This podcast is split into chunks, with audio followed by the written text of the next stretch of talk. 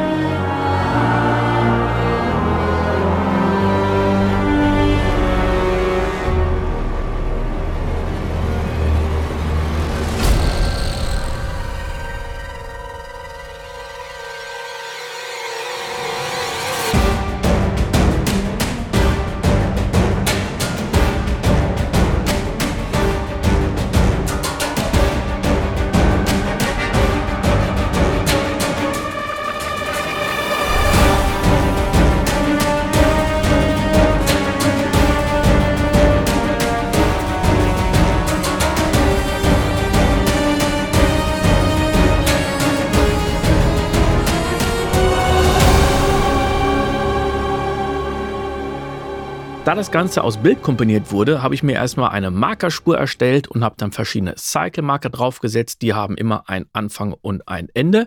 Die Spur habe ich hier auch auf linear gesetzt und nicht musikalisch, damit bei Temperänderungen sich nicht auf einmal die Position verschieben. Das wäre dann passiert. Also das Ganze ist nicht auf musikalisch, sondern linear. Bevor wir in die einzelnen Instrumente reinhören, gucken wir uns erstmal das Konzept an und was ich wie, wo, mit welchen Tönen gemacht habe. Fangen wir mal mit der Melodie an, die ich mit dem Klavier spiele.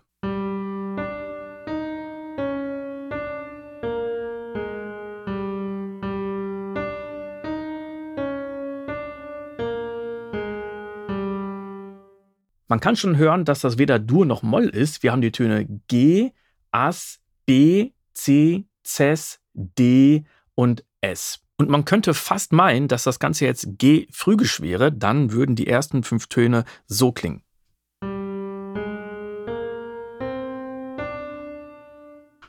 Jetzt habe ich in der Melodie aber noch zusätzlich das Des drin.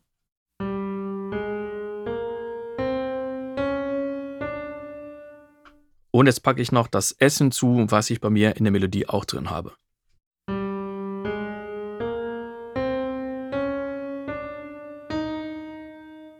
Und nochmal die Melodie.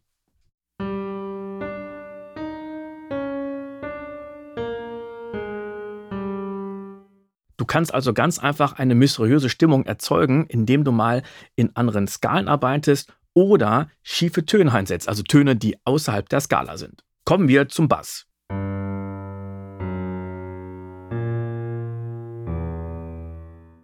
Hier haben wir G, Ges, B und E.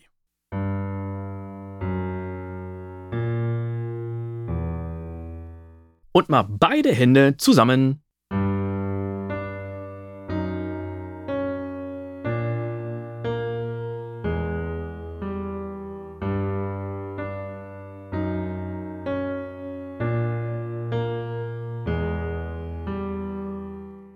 Wenn du dich jetzt fragst, wie kommt man denn auf solche mysteriösen Melodien, ganz einfach unglaublich viel ausprobieren, alle Regeln ausschalten, einfach mal ein paar schiefe Töne machen, mit verbundenen Augen spielen oder einfach mal das Licht ausmachen, doof rumdrücken, eine Tonart nehmen, die man nicht kennt und einfach mal wild ausprobieren. Als erstes hören wir mal in die Chöre rein.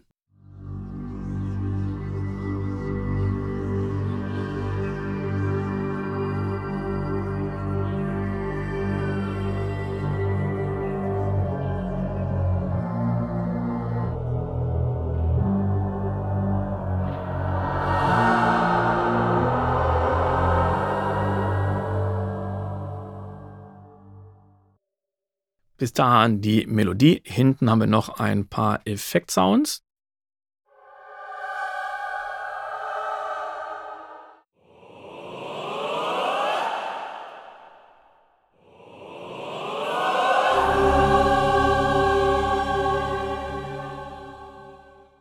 Ein ganz wichtiges Element ist hier der Obertonchor. Ich habe einen Obertonchor in einer Kirche gesampelt. Wir haben zwei Mikrofonpaare aufgestellt, eins nah und eins weiter weg. Lustigerweise war der Unterschied gar nicht so groß, weil die Kirche einfach extrem hallig gewesen ist. Klar, ist eine Kirche.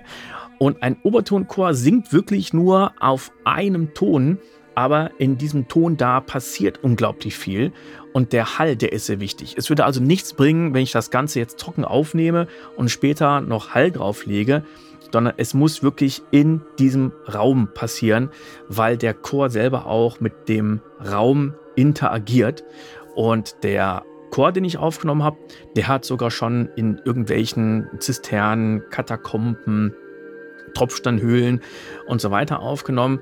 Und in dem Fall haben wir es dann doch etwas einfacher mit einer Kirche gemacht. Ich habe auch vor, den Obertonchor demnächst als Contact Library rauszubringen. Das wird noch etwas dauern, also bleibt gespannt. So sieht das Ganze in Contact aus und so klingt es, wenn ich nur eine Taste drücke.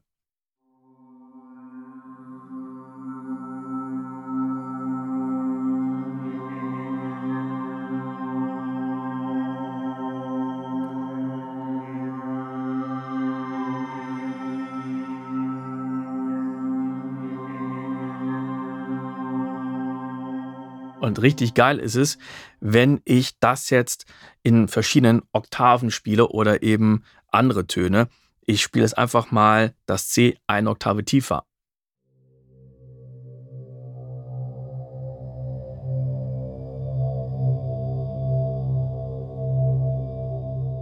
Und ich nehme jetzt mal die Oktave unten drunter noch dazu.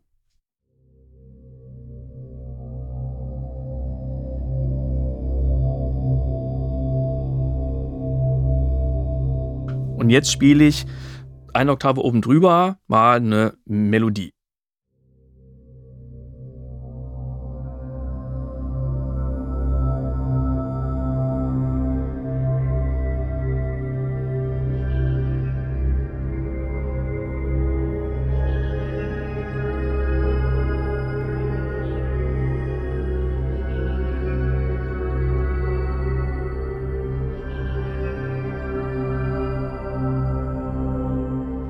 Mega, mega fett, oder? Und das Geile ist, ich habe hier noch nicht mal einen Halt draufgelegt. Das ist jetzt wirklich das pure Signal, so wie wir das Ganze aufgenommen haben. Und wir haben verschiedene äh, Phrasen aufgenommen, was heißt Phrasen, also Durchläufe, die ich teilweise auch layere. Wir haben Cluster aufgenommen und so weiter und so fort.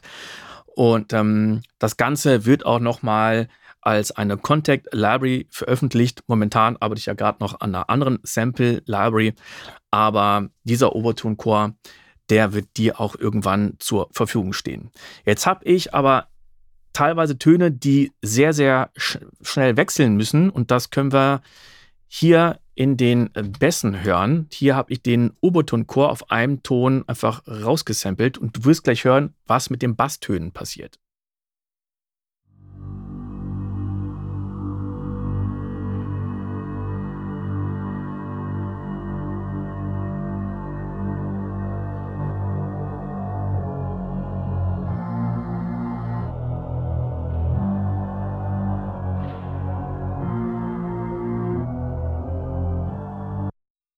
Ich habe einfach den Oberton ganz, ganz lange gedrückt und das Ganze als ein Audiofile rausgerechnet.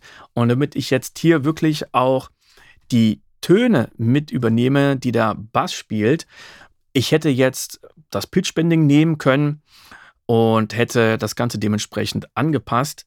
In dem Fall habe ich aber einfach nur verschiedene Audioschnipsel mir erzeugt mit der Schere und habe die ganz einfach hier oben da wo wir die Clip-Lautstärke zum Beispiel haben, das Ganze transponiert. Und wir sehen, erster und zweiter Clip sind auf 0, der nächste Clip minus 1, der nächste Clip plus 3, der nächste minus 3 und nochmal das gleiche von vorne. Und so klingt es natürlich irgendwie, tja, äh, nicht mehr ganz so natürlich. Da würde es vielleicht mit einem Pitch-Bending besser klingen. Und wenn ich natürlich den Ton jedes Mal noch angeschlagen hätte, dann hätte ich ja immer diese Soft Attack und das Sample würde jedes Mal von vorne anfangen.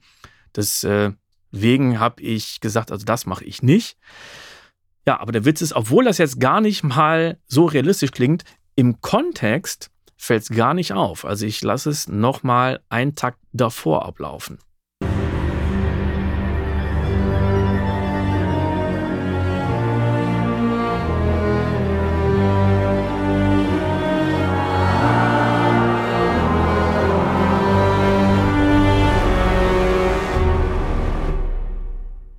Damit das Hauptthema ein bisschen mehr spooky ist, wird das nicht nur von den offensichtlichen Instrumenten gespielt, sondern zusätzlich noch von einem Chor gepfiffen.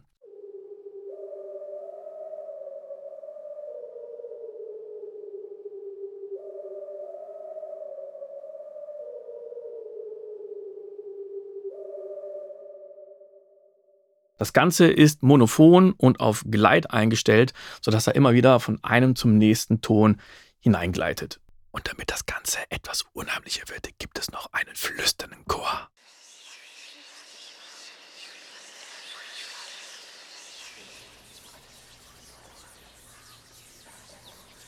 Dann kommen wir zum Schlussakkord mit den Chören und der besteht aus insgesamt vier Sounds.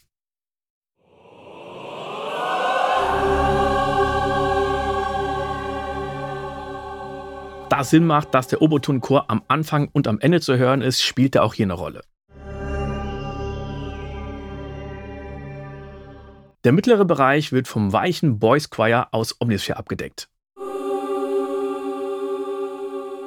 Damit ich wirklich ein breites Frequenzspektrum abdecke, nehme ich jetzt von Storm Choir die Frauen. Das war aber nicht genug, deswegen habe ich nochmal hohe Töne aus Requiem Choir dazugeholt.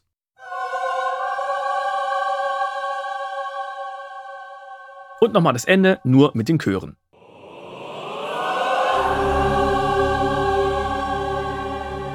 Das Ende ist übrigens gar kein Akkord, sondern nur ein Intervall. Und zwar G und Cis.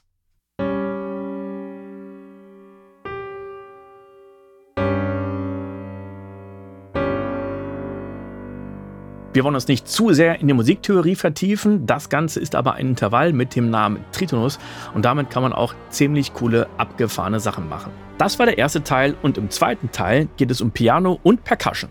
Wenn dir das Ganze gefällt, dann freue ich mich natürlich wahnsinnig über einen Daumen nach oben. Und wenn du weitere Fragen oder Anregungen hast, dann schreib mir doch gerne einen Kommentar. Du hast Lust, in genau dieses Projekt mal genauer einzutauchen und dir alle Details anzusehen, dann kannst du dir dieses Projekt in meinem Online-Shop holen.